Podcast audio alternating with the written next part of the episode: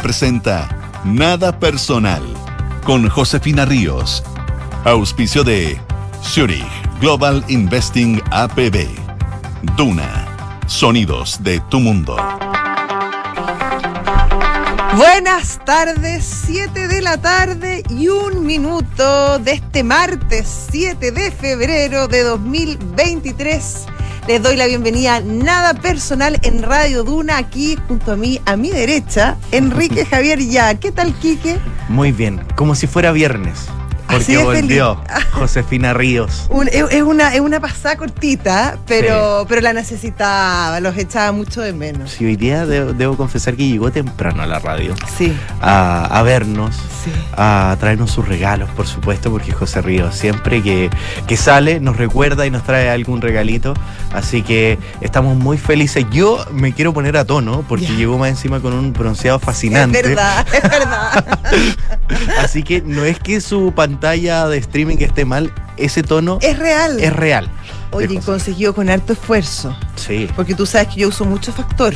Sí. Factor 50 todos los días y, a, cada rato, porque hay que cuidarse, tú sabes. Por supuesto. Em, pero sí, le puse empeño. Pero se nota porque es un ah. tono que se ve muy saludable. Sí, sanito. Sanito. Oye, eh, sí, unas buenas vacaciones, lo pasé muy bien, pero feliz de estar aquí de vuelta con ustedes eh, en este programa que, me gusta tanto, que lo paso tan bien. eh, media triste, eso sí, en las condiciones en, que, en, que, en que llego. Eh, la verdad que estos incendios que, que, están básicamente azotando la zona sur de nuestro país son realmente escalofriantes. Mm. Ver las imágenes... Em, conmovedor ver cómo la gente arranca los gritos, el miedo.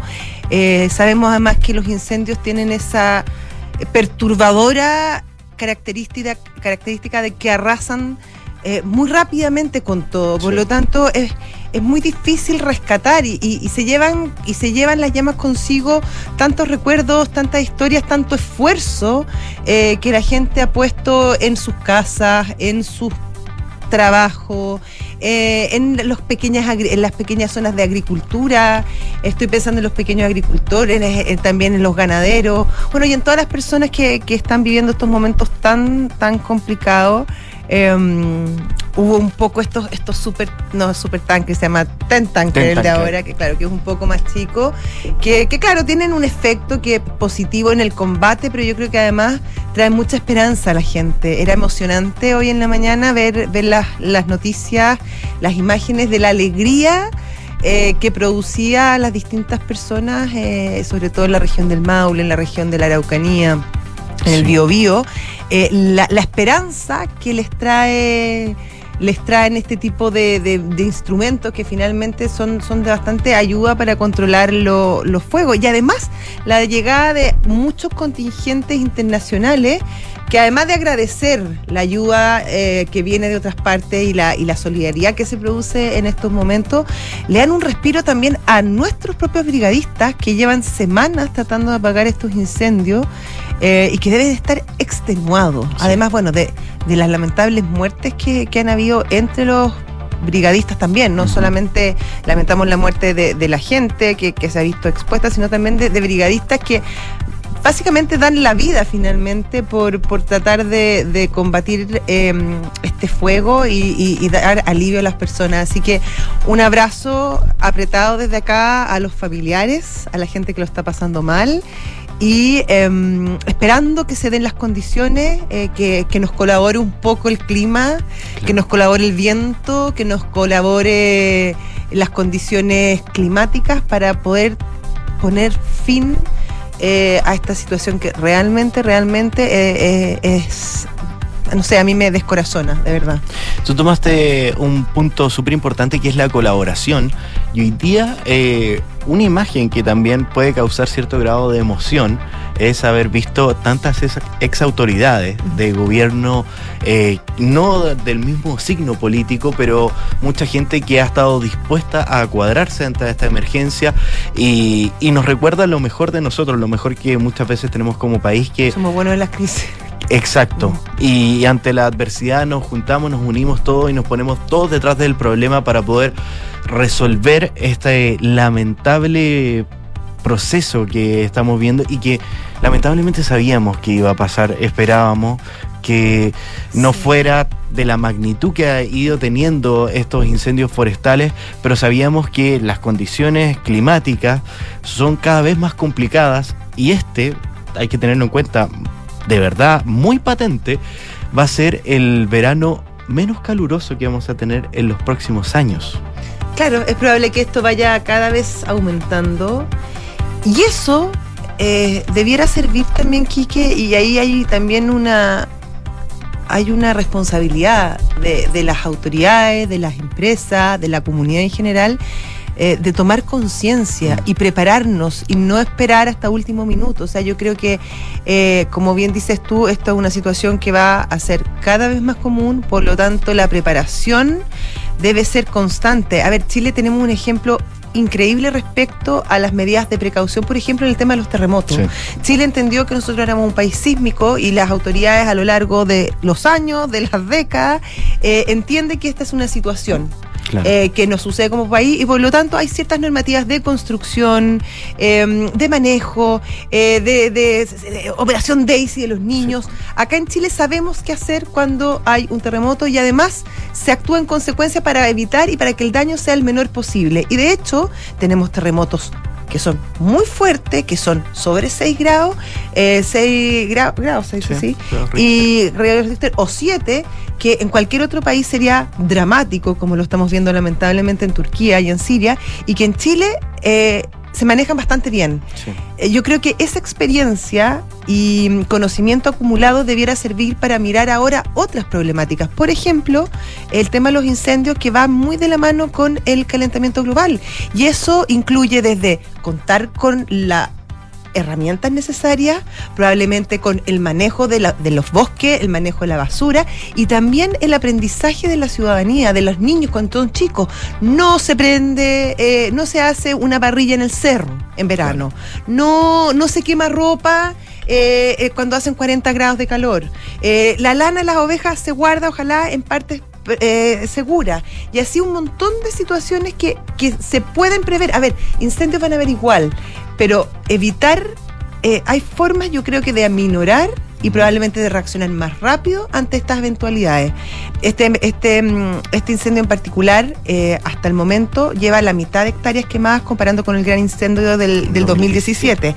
Es un incendio que hasta el momento es menor. Sin embargo, las víctimas fatales duplican las del 2017. Claro. Y eso sí es un tema, es, un, es un, un tirón de oreja y es una advertencia respecto a lo que se nos viene. Y ahí yo creo que todos, partiendo por las autoridades, pero también por, por la cultura nacional, hay mucho que hacer y mucho que avanzar al respecto. Bueno, una información que ha sido lamentable ha sido la cantidad de personas investigadas y detenidas por la intencionalidad o la o eventual intencionalidad de estos distintos focos de incendio. Eh, las autoridades durante estos días que estamos en esta situación han dado cuenta de algunos focos que se están dando de manera simultánea. Ya hay gente que ha sido detenida portando eh, de, con algún grado de combustible o material acelerante, lo que podría ayudar rápidamente a poder hacer cualquier tipo de incendio forestal.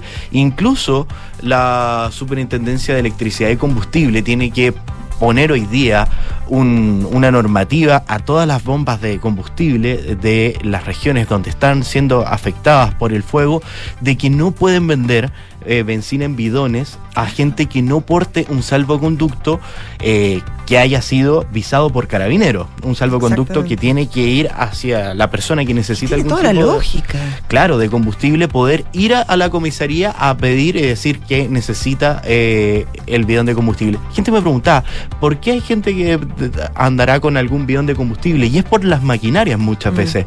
Hay eh, transformadores, hay generadores que funcionan a con petróleo, combustible. claro. Eh, y para mucha gente, sobre todo en el sur del país, es algo, una actividad que es muy común. Para poder abastecer principalmente a estas maquinarias que necesitan el combustible para poder funcionar. Pero lamentablemente hemos recibido información en el último minuto de eh, algunas personas que han sido investigadas por la intencionalidad de estos incendios, lo que es lamentable y que se suma también a la información que daba el jefe de la defensa del Biobío, el contraalmirante Jorge Keitel, de ya información de gente que ha sido robada de las pocas cosas que le quedaban después de que su casa y su pertenencia hayan sido arrasadas por el fuego, han recibido algún tipo de grado de delincuencia claro. y, y, es una de verdad algo que es muy lamentable vivirlo. Yo creo que claro, y ahí también hay un, probablemente hay un, un espacio que habrá que conversar también eh, en su momento y que, que, involucra también al Poder Legislativo y quizás de, de subir las penas a aquellos que participen en, en, en, temas de incendio. Bueno, la, el tema de los saqueos ya es una conversación que venimos teniendo hace un buen rato, pero obviamente que en, estos momentos donde eh, hay estados de excepción, hay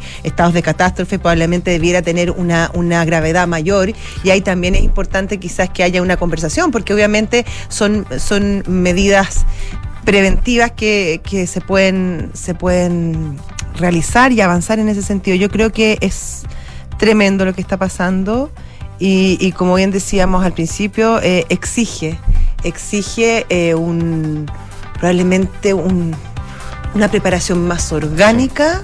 Eh, de lo que va a pasar, lo vemos y no lo vemos solo en Chile, lo vemos en Australia año a año, en California, en Europa, en, en todas partes. Este es un tema que, que llegó para quedarse, lamentablemente, y, y que exige eh, lo mejor del ser humano para tratar de, de, hacer algo al respecto y manejarlo de la mejor manera posible, porque estamos hablando de vida humana, que, que es lo más importante, pero también de patrimonio, eh, patrimonio cultural, estamos hablando de vías de animales, eh, probablemente especies que se están extinguiendo y que ni siquiera sabemos, de flores, de árboles, de fauna.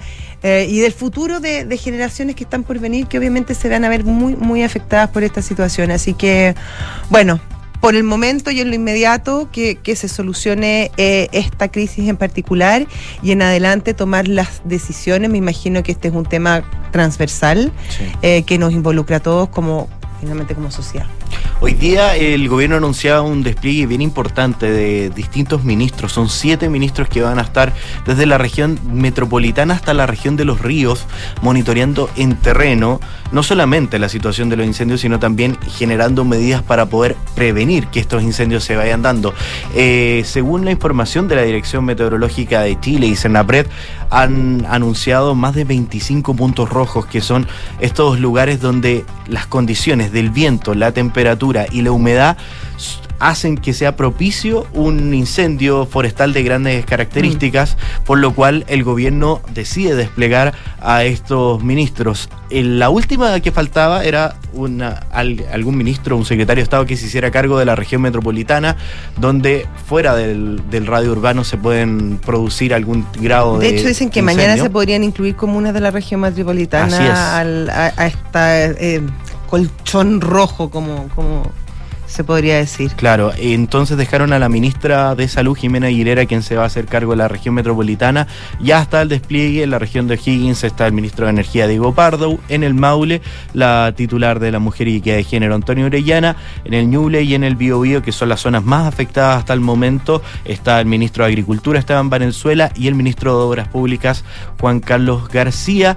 Y en la Araucanía quedó el ministro de Desarrollo Social, Giorgio Jackson, y al extremo Sur en cuanto a los eventos que hemos tenido está la ministra de Bienes Nacionales Javiera Toro. Así que ya hay coordinación hoy día, distintas reuniones con que se han llevado a cabo con gente del mundo político, de los partidos con representación en el Congreso, gente de la oposición, exministros del gobierno del presidente Sebastián Piñera y exministros del gobierno de la presidenta Michelle Bachelet, quien les tocó tener eh, experiencias claro. con eventos similares a esto.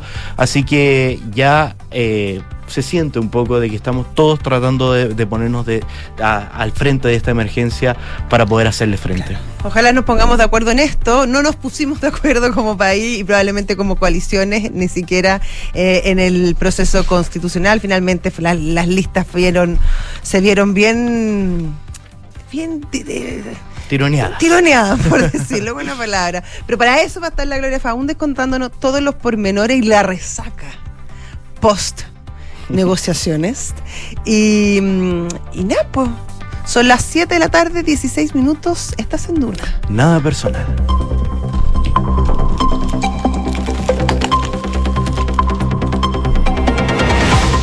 Ahora sí, tiempo de titulares con Enrique Javier. Vamos con los titulares.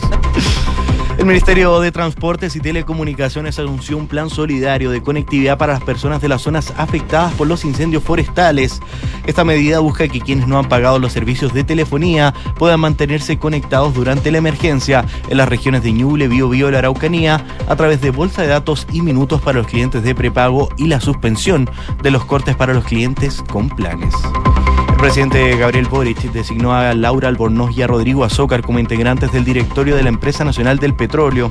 Los profesionales fueron seleccionados por el presidente luego de que el Consejo de Alta Dirección Pública hiciera un proceso de selección iniciado en octubre del año pasado. Recordemos, los integrantes del directorio de NAP duran cuatro años en sus cargos y pueden ser renovados inmediatamente por un nuevo periodo por única vez sin necesidad de concurso alguno. El presidente turco Recep Tayyip Erdogan declaró estado de emergencia en 10 provincias de su país que fueron devastadas por dos terremotos que ya han dejado más de 5.000 víctimas fatales. La medida anunciada por el mandatario turco tendrá una vigencia de tres meses y permitirá al Ejecutivo dictar nuevas leyes sin pasar por el Parlamento y tener la capacidad de limitar o suspender derechos y libertades la ministra del Deporte, Alexandra Venado, se mostró abierta a la inclusión de Bolivia en la candidatura conjunta de Chile, Argentina, Paraguay y Uruguay para llevar adelante el Mundial de Fútbol del año 2030. En ese sentido, la ministra Venado indicó que más allá de si se suma otro país o no, lo importante es un trabajo conjunto para la región. 7 de la tarde, 18 minutos, estás en Duna. Nada personal.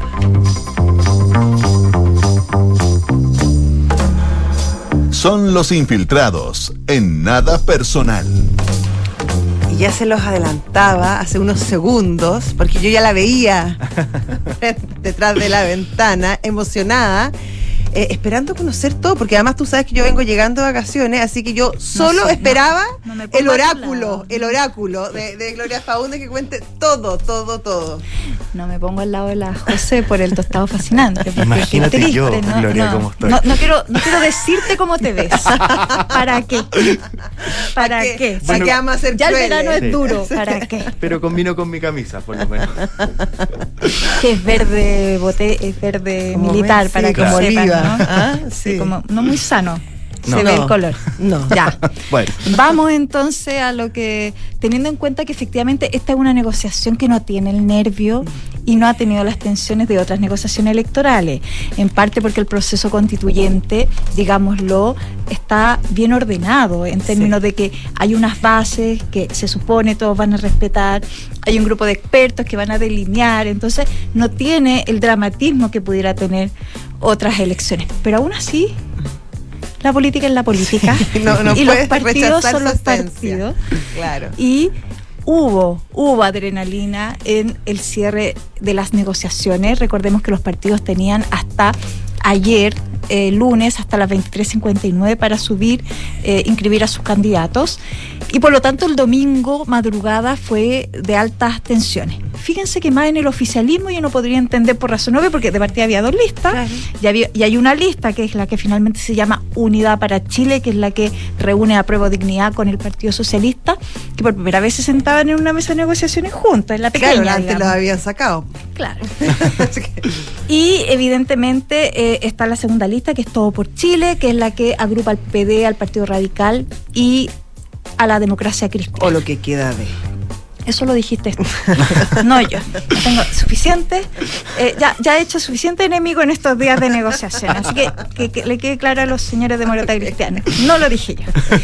Ya, entonces tenemos ya la, la, lista más así como entretenida que se podía prever derechamente porque eh, eh, por primera vez se sentaba en una mesa en la lista de la Unidad para Chile, que fíjate que estuvieron hasta las 5 de la mañana del lunes sentados en una mesa hasta que se pararon y dijeron, ya sabes que hay que tomar un café caliente, un cargado, y después seguimos.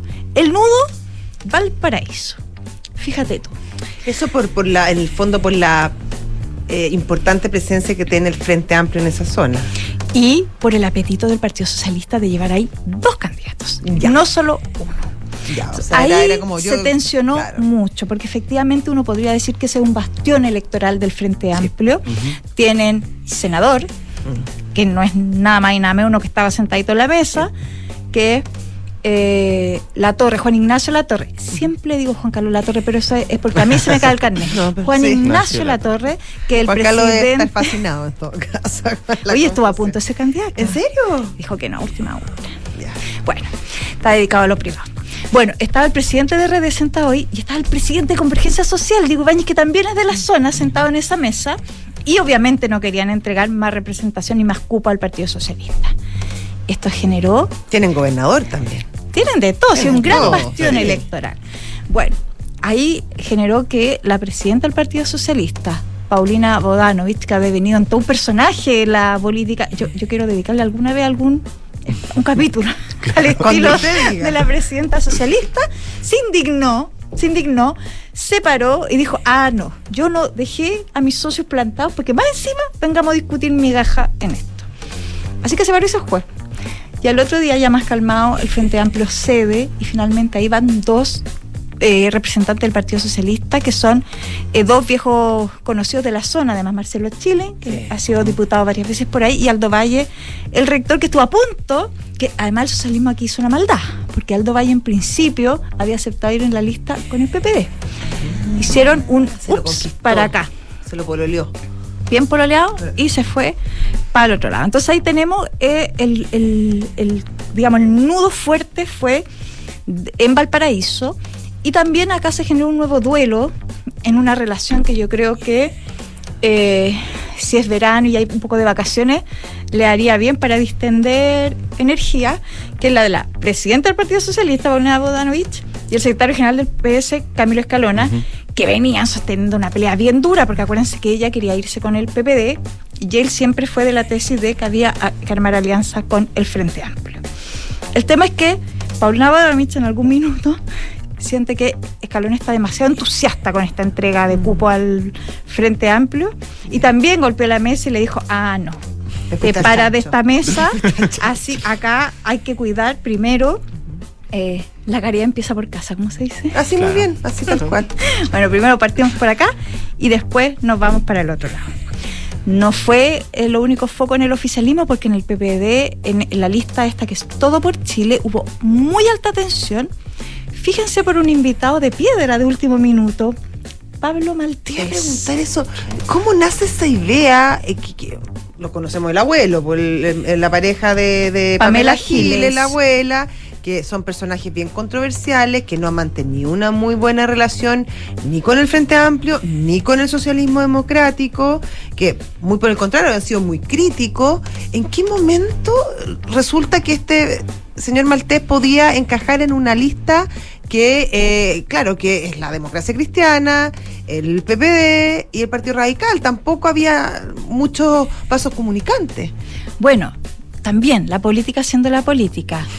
Tu enemigo, es decir, el, enemigo de mi...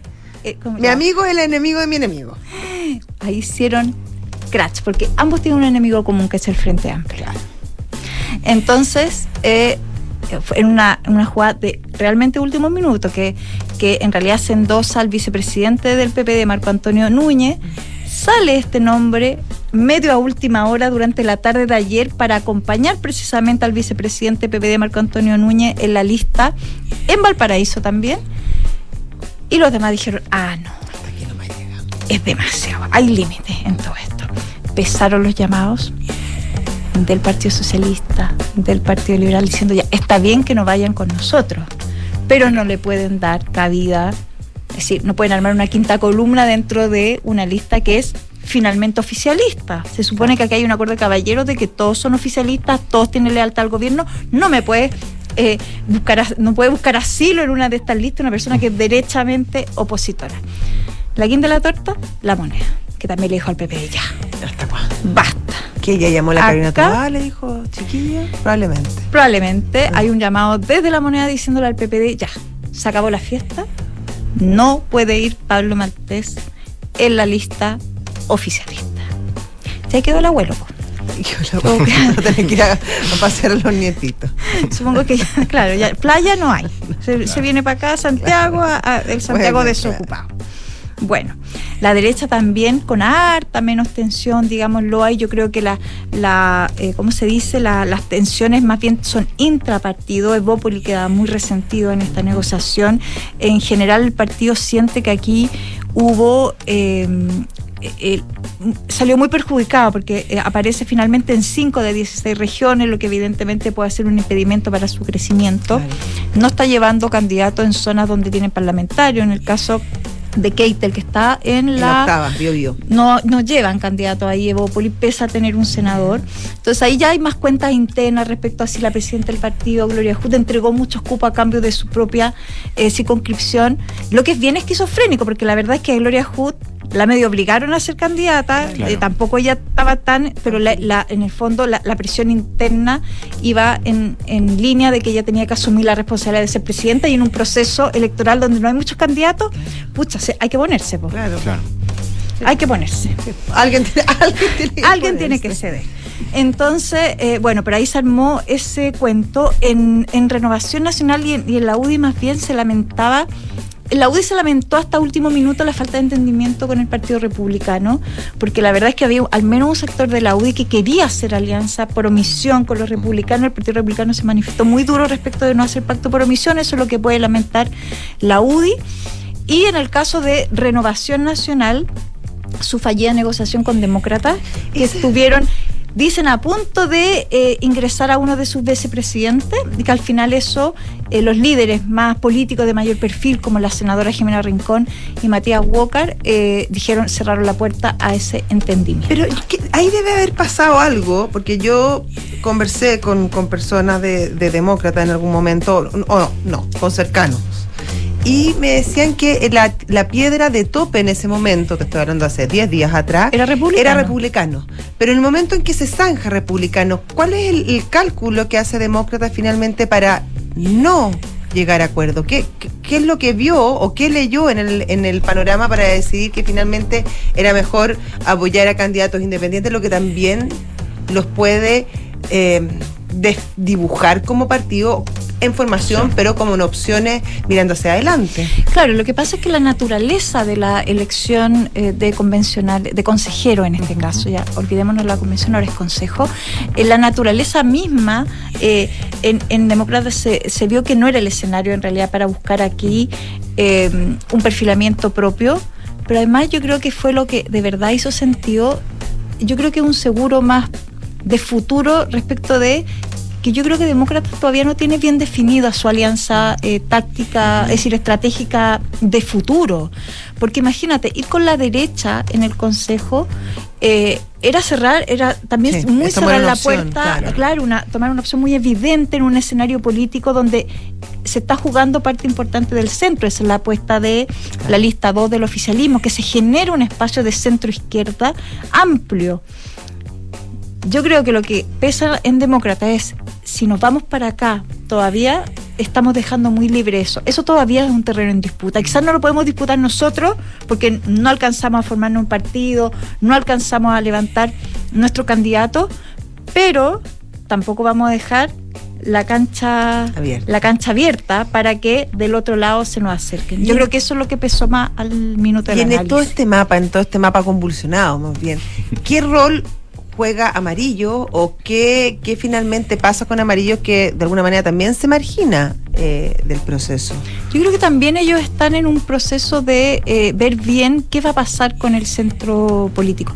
Recuerden que cuando, eh, es decir, no recuerden, parte importante del discurso del PPD al hacer alianza con la democracia cristiana, con los radicales, y más bien, a veces más que los compañeros, tiene que ver con quién es tu adversario, al marcar muy fuertemente su adversario en la izquierda más radical, ellos pretenden abonar un mundo que es de centro izquierda. Yo creo que Amarillos también piensa un poco en eso. Oye, no se sorprendan si en poco tiempo más amarillo, que yo entiendo que su eh, estrategia futura va a marcar a ciertos candidatos distintos en algunas regiones y en la metropolitana, no se sorprendan si uno de ellos es Natalia Pergentili, la presidenta del PPD, la señora de las dos listas. Sí, oye, eh, Pergentile, otro, te dedicarle otro capítulo. unos capítulos. Lo que pasa es que la gente es tan rencorosa, José, después.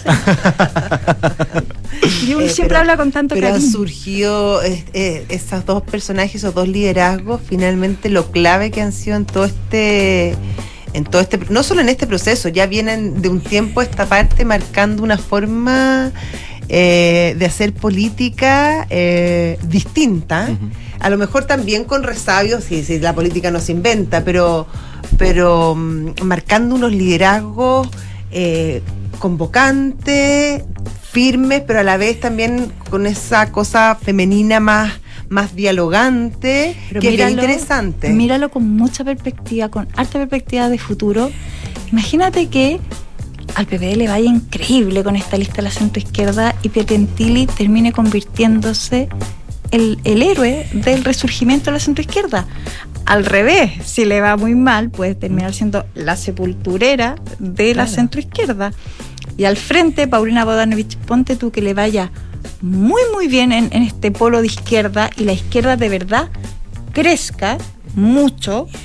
Ella también va a ser la eh, responsable de generar una izquierda, no una centroizquierda, una izquierda, un polo de izquierda, pero más amplio en el espectro político nacional pero también si le va mal, puede ser también la gran sepulturera y la, la responsable política de la división del PSPPD. Eso Se las dejo livianitas Ahora, eso, esos son los grupos más tradicionales, pero yo creo que acá hay una, una, una interrogante bien que se abre con harto impulso y que es qué va a pasar, por ejemplo, con el Partido de la Gente, qué va a pasar con Republicano en esta elección, que de irles bien podría ser eh, una reconfiguración eh, del escenario político, del escenario político muy importante. Sobre todo, sobre todo porque por mucho que los partidos tengan grandes analistas electorales, algunos muy talentosos y algunos incluso capaces de predecir el futuro, hay un electorado muy, muy amplio, eh, porque el voto es obligatorio e inscripción también. Entonces, es un mundo que la verdad, a la hora de la verdad, nadie lo puede predecir con total claridad. Entonces siempre va a ser una sorpresa eh, lo que pueda pasar ese mismo día de la elección. Así como fue sorpresa lo que pasó en el plebiscito pasado, que también incorporó el voto obligatorio y que hizo eh, y que estableció una brecha entre la prueba y el rechazo que ni el analista ni el encuestólogo más talentoso pudo predecir en su amplitud. Oye, que ando lúcida hoy. Sí, no, y como poética, diría yo, incluso. y eso que, y eso que has dormido poco. y eso que has dormido poco. claro. ya. Ya, así que bueno, esperar ahora. Em, no, ya decanto un poquito, ya se asienta un poco. La mayoría de los candidatos se van a tomar unos días de descanso pasando el platillo para la campaña que no hay mucho que se viene. Poco, pese a lo importante que es una constitución y que debiera tenernos a todos muy entusiasmados o al menos interesados em, con todo lo que ha pasado, con, con, los distintos momentos que ha vivido el país, con la cantidad de elecciones que yo creo que además hemos tenido. Em, está bien deslucido todo este tema. Pero hay dos factores muy claves, yo creo. Uno, que la clase política hizo el gasto al principio, en mm. estas tensas reuniones que dieron vida al, a, los mínimos comunes que se llamó y todo, a las fases constitucionales que son parte de la discusión. Y sabes que dos, yo creo que Chile, al menos lo demuestra, es un país al que le gusta votar igual. y quizás se entusiasma en la, en la recta final. No, le gusta ir a votar, pero no sé si si, los grandes dadores. Ah, no, yo estoy hablando del elector También, el elector sí, el elector común, pero yo creo que. Y que a lo mejor puede ser hasta positivo. Una, una, una campaña más, más sencilla, ¿no? No, pero, pero José, también en términos, si tú hablas con los candidatos, la mayoría que apuesta que es una campaña corta, porque efectivamente es corta hasta que se produce la elección. Evidentemente eso hace que necesites menos dinero. Corta e intensa. Entonces tampoco yo creo que va a ser un tema de grandes volúmenes de plata. Yo creo que a diferencia del proceso constitucional anterior, me da la impresión, me puedo equivocar porque además esto es dinámico y también va a depender de los estados de ánimo de, de los distintos actores, me da la impresión que aquí nadie siente que se está jugando la vida, como me, creo yo algo pasó de esa manera en el proceso constituyente pasado te puedo decir, Gloria? Estoy como. No, o sea, menos mal, menos mal llegué hoy día y estabas tú para. Sí. ¿Qué, sería de mí? ¿Qué sería de mí? Ya, muchas gracias, Gloria. Gracias, Gloria. A ustedes. Que estén bien. Muy bien. 7 de la tarde, 36 minutos. Esta en Nada personal. Oye, tenemos un mundial a puertas. Ah, quizá, ¿o no? No, es, no es, menor la noticia, ¿qué quieres que te diga? No es menor. Aunque llevamos años hablándola, pero ahora es más real. No es menor porque hoy día hubo una reunión bastante interesante en Buenos Aires donde estuvo la ministra del Deporte, Alexandra Venado, en compañía de los representantes de nuestros socios en lo que sería esta candidatura, lo que ya será esta candidatura para llevar adelante el Mundial del Fútbol del año 2030. Son Argentina, Paraguay y Uruguay. Y nada más y nada menos que el presidente Alberto Fernández de Argentina se salió de guion y dijo, y también Bolivia sería bueno que participe. Sí, le invitaba a Piedra muy bien. Ahora, lo que muchos pensaron que iban a tratar los otros como salir como, uh, mirando, sí, conversémoslo. Hoy, en una entrevista en la radio cooperativa. hay que decirlo, la ministra Venado, la ministra Alexandra Venado, ministra del Deporte, eh, no lo descartó. No. De hecho, dijo que este era un mundial para la región, que siempre había estado planteado de esta manera, así que podría incorporarse Bolivia o quizá incluso otro, y que eh, ¿por qué era un mundial para la región y por qué era un mundial tan importante? Porque se cumplen los 100 años eh, del mundial de fútbol. Desde, desde, ese, primero de Uruguay. Claro, desde ese mítico eh, mundial en Uruguay. Por lo tanto, no descartaba que se uniera Bolivia. Ahora, estamos hablando de, mm, de inversiones que son sumamente importantes, altas. Ahora, con, más países esa, esa inversión eh, disminuye, pero también abre ciertas incógnitas. Por ejemplo, el, Estadio Nacional de Santiago, eh, Julio Martínez Pradano, Así es. es monumento nacional, por lo tanto no se puede tocar. Claro. Por lo tanto, habría que pensar en hacer un nuevo estadio. ¿Dónde se hace el estadio? ¿Se hace en Santiago? Se hace en alguna región. Eh, son decisiones interesantes mirando hacia el futuro porque además, además de ser un evento deportivo, es un evento turístico de mucha importancia, comercialmente hablando, eh, sobre todo mirando a futuro. Generalmente los mundiales, en el mundial dan un poco a pérdida, pero generan toda una inversión y toda una imagen país que, que, es bien importante. Y que no parte cuando se hace el mundial solamente, sino años anteriores a la realización del mundial, el turismo también empieza a crecer. Eh, ahora, la vara de comparación fácil no está. ¿Por qué? Porque venimos de Qatar con los petrodólares. Que imagínense usted, probablemente ya lo vio, lo leyó y vio los videos eh, los cataríes armaban un estadio y lo desarmaban. Sí, son salvajes. O sea, regalaron un par de estadios. Ese nivel. Ah. Eh, ahora, el mundial, los próximos organizadores son México, Estados Unidos y Canadá. Inversión potente, sabemos que va a haber. Sí, y mucho público, además, sobre todo pensando en, México, que es un país muy futbolizado, y en Estados Unidos, que eh, cada vez crece más. Claro. pero que además son muchos en Canadá puede ser un poco más fría la recepción. Sí, literalmente. literalmente. Pero claro, eh, bueno, probablemente Estados Unidos va a ser algún grado importante de inversión para este Mundial de Fútbol. Tienen experiencia todos esos países, sobre todo México y Estados Unidos, han hecho mundiales y con una organización súper entretenida. Claro, o sea, tienen una cultura deportiva bastante importante, o sea, cualquier eh, equipo de fútbol americano tiene también estadios que tienen una capacidad espectacular. espectacular para poder, es cosa de cambiar las líneas del pasto y hacer una cancha de fútbol.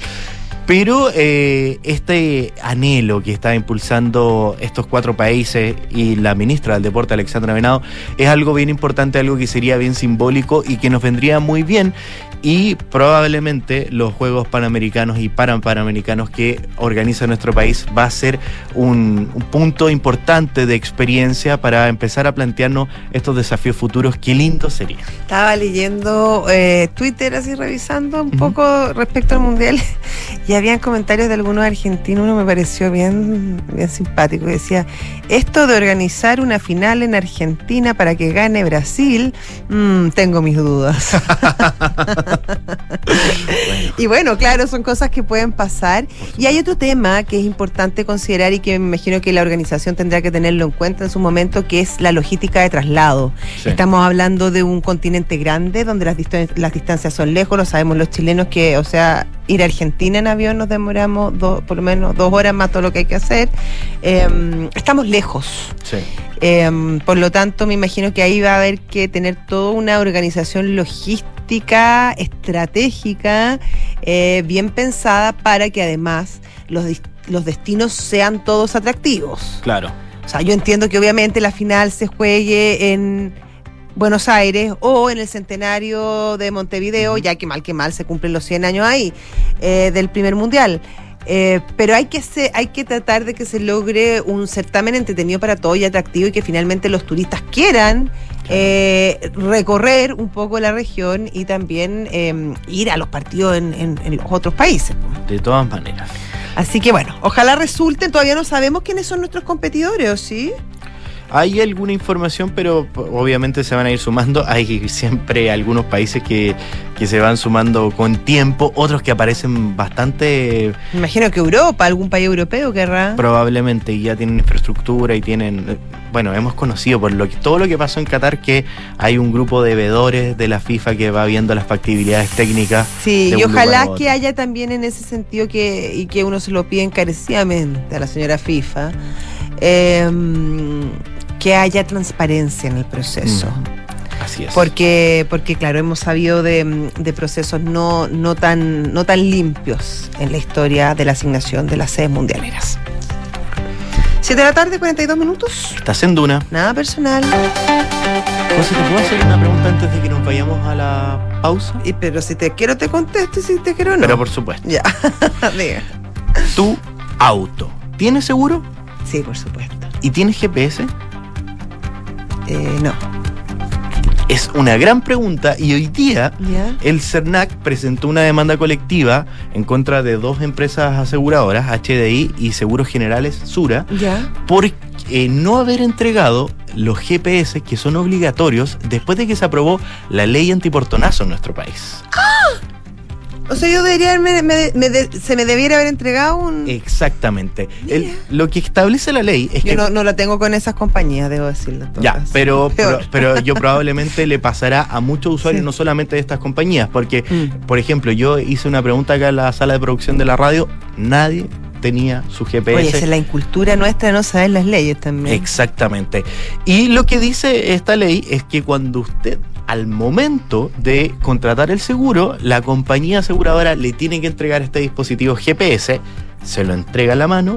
Ahora, ¿dónde se va a instalar este dispositivo GPS? Que hay muchos sistemas, hay algunos que son inalámbricos, que se pueden dejar casi que en el, en el posavasos ¿Mm? del auto. Eh, corre por el usuario. ¿Ya? Pero esta es una normativa que es legal y que está dispuesta en esta ley antiportonazo, por lo cual todas las compañías aseguradoras tienen que Y hacer eso la en el fondo eso. sería eh, para seguir, si, si es que soy víctima de un ¿Un portonazo portonazo? y me quitan el auto, eh, poder hacer un, un seguimiento. Exactamente, Ya. de dónde está el vehículo, eh, y lo cual también, eh, dentro del espíritu de la ley, haría que el portonazo fuera un delito que se incentivara menos, porque rápidamente se podría, a través de estos sistemas de traqueo GPS, poder encontrar los vehículos. Así que, eh, para que usted lo sepa, para que usted pregunte, para vea su, su póliza de seguro y llame a su seguro ahora, porque esto es algo que es completamente legal. Bastante luego voy a llamar. Ya, muchas gracias por el dato. 7 de la tarde, 44 minutos, estás en Duna. Nada personal. Y saludamos a nuestros auspiciadores, ¿te parece? Así es. Club La Tercera te lleva a ti y a un acompañante a Hollywood. Imagínate.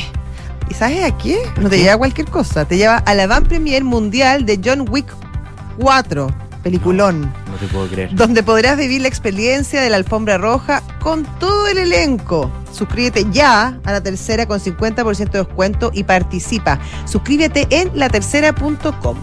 Y José, ¿quieres comenzar a ahorrar para un proyecto o quizás asegurar lo que has conseguido? Hazlo con Zurich, por supuesto, porque cuenta con múltiples alternativas en ahorro y protección para cada etapa de tu vida. Conoce más de estos seguros en zurich.cl. Eh, nos vamos a una pausa. Estás en Duna. Nada personal. Amor, ¿renovamos el seguro de Auto Zurich? No lo ocupamos tanto. Renuévalo. El año pasado nos ayudaron N con la revisión. ¿Verdad? A mí me mandaron la grúa cuando quedé tirado. Y el auto de reemplazo. Ya, se renueva. Con el seguro de Auto Zurich tienes las coberturas y asistencias que tú y tu familia necesitan. Contrátalos 100% online en zurich.cl. Zurich, tu mejor compañía para el futuro. Riesgo asegurado por Zurich Chile Seguros Generales S.A. Las condiciones generales del producto, coberturas y exclusiones se encuentran disponibles bajo el código POL 120160279 y sus condiciones particulares. Conoce más en zurich.cl. Amor, llegaste. ¿Cómo estuvo? ¿Qué contaba la Javi? Uf, nos tocó un día increíble. Hicimos hasta una ruta nueva y todo. ¿Ah? La Javi estaba feliz y además me contó que contrató la alarma Verisur. Mira. Así que se siente mucho más tranquila con la casa. Qué bueno que te hizo caso. Eso mismo le dije. Si para nosotros fue una buena solución. Protege lo que más quieres. Calcula online en verisur.cl o llama al 600-385-0003. Activa Verisur. Activa tu tranquilidad. Oye, ¿subiste la última de Soto? No, ¿qué hizo ahora? Se compró un auto. Nah. ¿Pero cómo? ¿Y de cuándo se metieron en ese cacho? Parece que ayer la señora no lo quiere ni ver. Ahora sí que la embarró. ¿Pero cómo tan huevo? Se parte de la nueva experiencia de tener un auto. Suscríbete a smarticar.cl sin hacer trámites, pagar mantenciones, patente ni seguros. Smarticar. Comprarse un auto no es smarty. Cami, ¿cómo estás? Sabes, estoy bien, tranquila. A pesar de que fue muy difícil, siento que todo salió como él hubiera querido. Sí, es verdad. Es que al contratar los servicios funerarios de María Ayuda por adelantado, nos dio el tiempo que necesitábamos para preocuparnos de lo realmente importante y estar con nuestra familia. Descubra la tranquilidad de acceder a una compra anticipada de servicios funerarios, ayudando a los miles de niños y niñas de la Fundación María Ayuda. Más información en funerariamariaayuda.cl. Estamos contigo cuando más nos necesitas. Con Talana, la más completa plataforma digital de recursos humanos, ahorras tiempo y costos. Simplifica tus tareas del día a día con las soluciones del ecosistema de Talana. Dedícale tiempo a lo que más importa, los equipos y las personas que lo conforman. Únete a las miles de empresas que ya han digitalizado su área de recursos humanos con Talana. Conoce más en talana.com. En Sonda, trabajamos para que disfrutes tu vida, impulsando la innovación y el desarrollo de soluciones que acompañen la transformación digital de las organizaciones de hoy. Cuenta tú también con el respaldo, agilidad y eficiencia del líder en transformación digital de la región. Conócenos en sonda.com. Porque en Sonda trabajamos para que disfrutes tu vida. Sonda. Make it easy.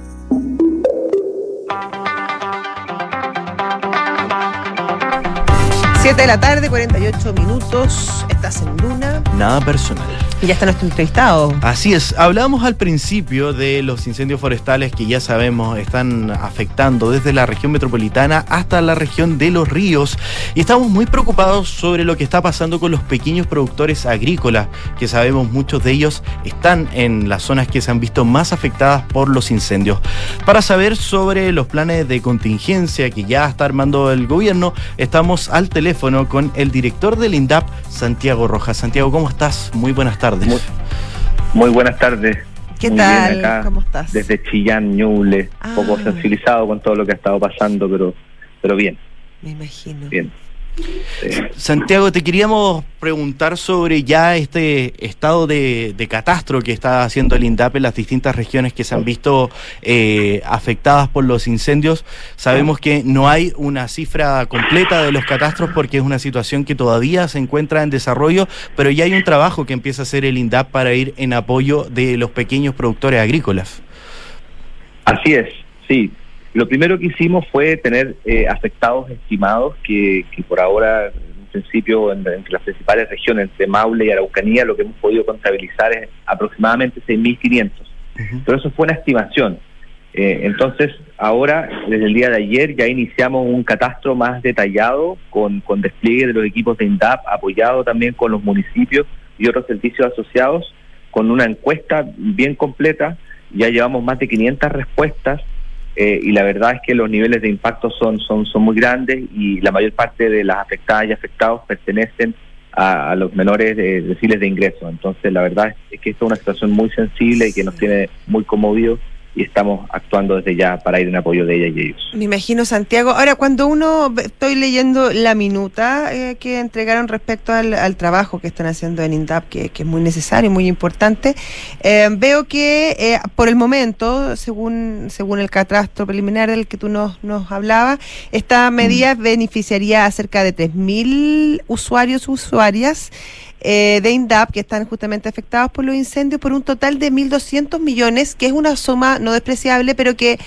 eh, en una primera lectura eh, no parece mucho, dado la magnitud de los incendios y cómo ha arrasado con, con, con cultivos, con, con ganado, con, con, un montón de, de, de, trabajo de las personas. no sé si, no sé cómo van a distribuirlo. Me gustaría saber cuál es el criterio que se está utilizando. Sí, tenemos que comprender que, bueno, siempre cuando ocurre una emergencia va en distintas etapas, ¿no es cierto? Hemos estado como gobierno, obviamente, junto a los brigadistas preocupados de contener los fuegos y, priorizar el cuidado de la vida humana, eso ha sido lo primero.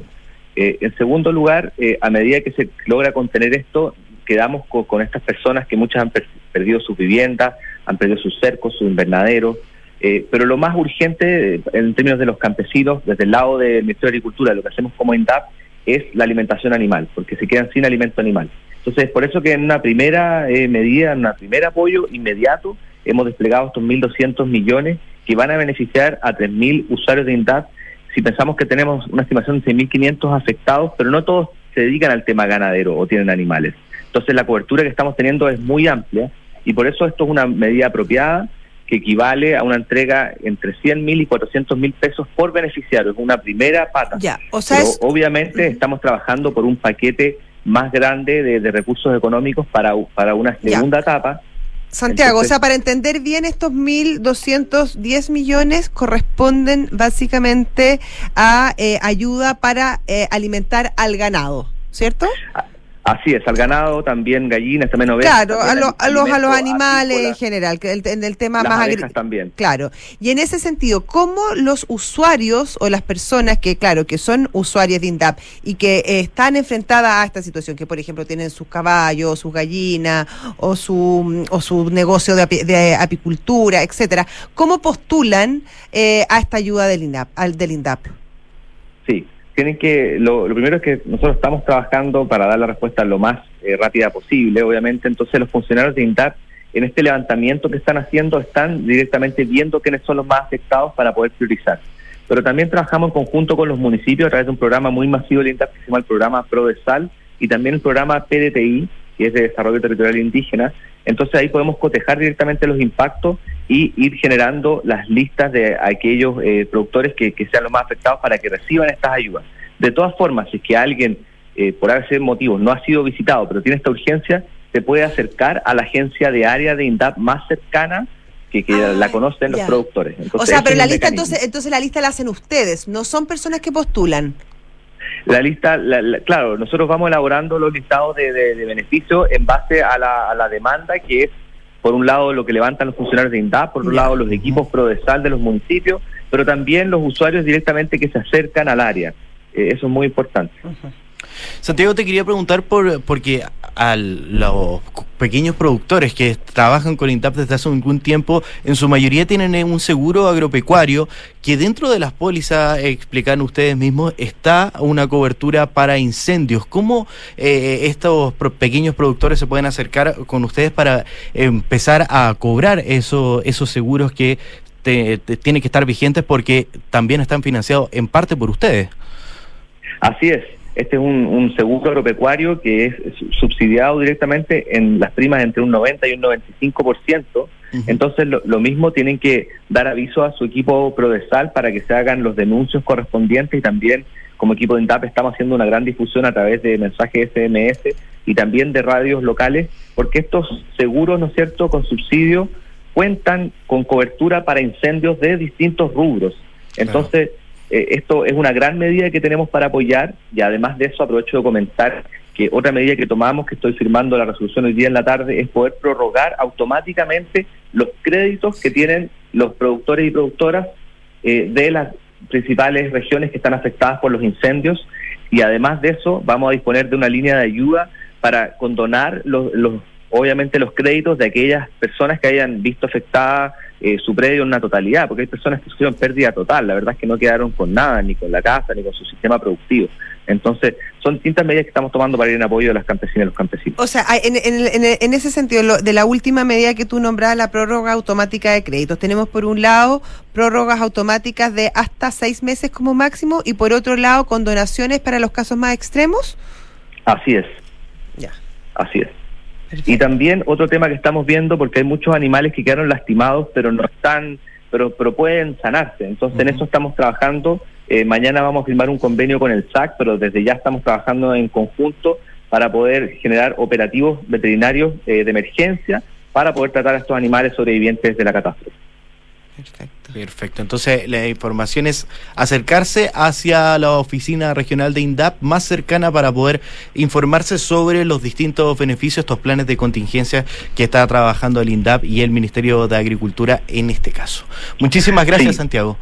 Una última cosa que quería comentar es que también estamos reasignando los principales mecanismos de financiamiento, programas de, riego también, programas de fomento productivo, de capital de trabajo para destinarlos a la emergencia. Entonces, estos 1.200 millones es un inicio, pero tenemos eh, otras medidas presupuestarias eh, por alrededor de 20.000 millones en un inicio también para ir en apoyo con infraestructura de riego, de emergencia, con también invernaderos, con distinta infraestructura productiva, también el tema de los cercos, pero son temas que estamos ahora haciendo las reasignaciones, pero lo primero era los animales. Así que eso, muchas gracias a ustedes también por dar este espacio para informar un poco más también sobre esta emergencia que estamos enfrentando. Muchas gracias a ti y mucho ánimo a todo el equipo que está ya desplegado en la zona. Sí. Gracias, sí. Que les vaya muy bien. Ya ánimo en estos días difíciles. Hasta luego, Santiago. Gracias, que estén bien. Abrazo. chao. chao. Bueno, y hasta acá llegó nuestro primer programa juntos, José Ríos. No, como el primer. no, pero de, esta temporada, temporada 2023. Sí. sí. Yo creo que 2023, en enero tuvimos programas juntos también. también, ¿verdad? Sí. sí, acuérdate que mm, tu harta salía a, terreno, señor Matías del Río. ¿Cómo estará pasando? Bien, parece ¿Ah? que está haciendo un trabajo territorial bien extenso. Sí, ¿ah? en, la, en la zona sur del país. Sí. Le mandamos un abrazo. Yo probablemente tú no revisaste los programas cuando no estuviste, pero aquí con junto a Matías del Río hicimos un requiem por ti, pero así. ¿En serio? Te extrañábamos todos los días. ¿Y lo decían al aire? Lo decíamos al aire. Ay, qué amor, lo voy a oír. Y algunos compañeros tuyos de otros programas, que Matías no sabía que tú hacías otro programa acá en la radio, también se unían a, extrañar a José. Qué bonito, qué bonito. Bueno, yo también lo extrañé mucho a usted. Un abrazo a Matías del Río, un abrazo a la José Ochea, que también estuvo acá. Eh, volvió a su a sus orígenes. A sus orígenes, así que muchos agradecimientos a ella también y feliz de estar de vuelta y sobre todo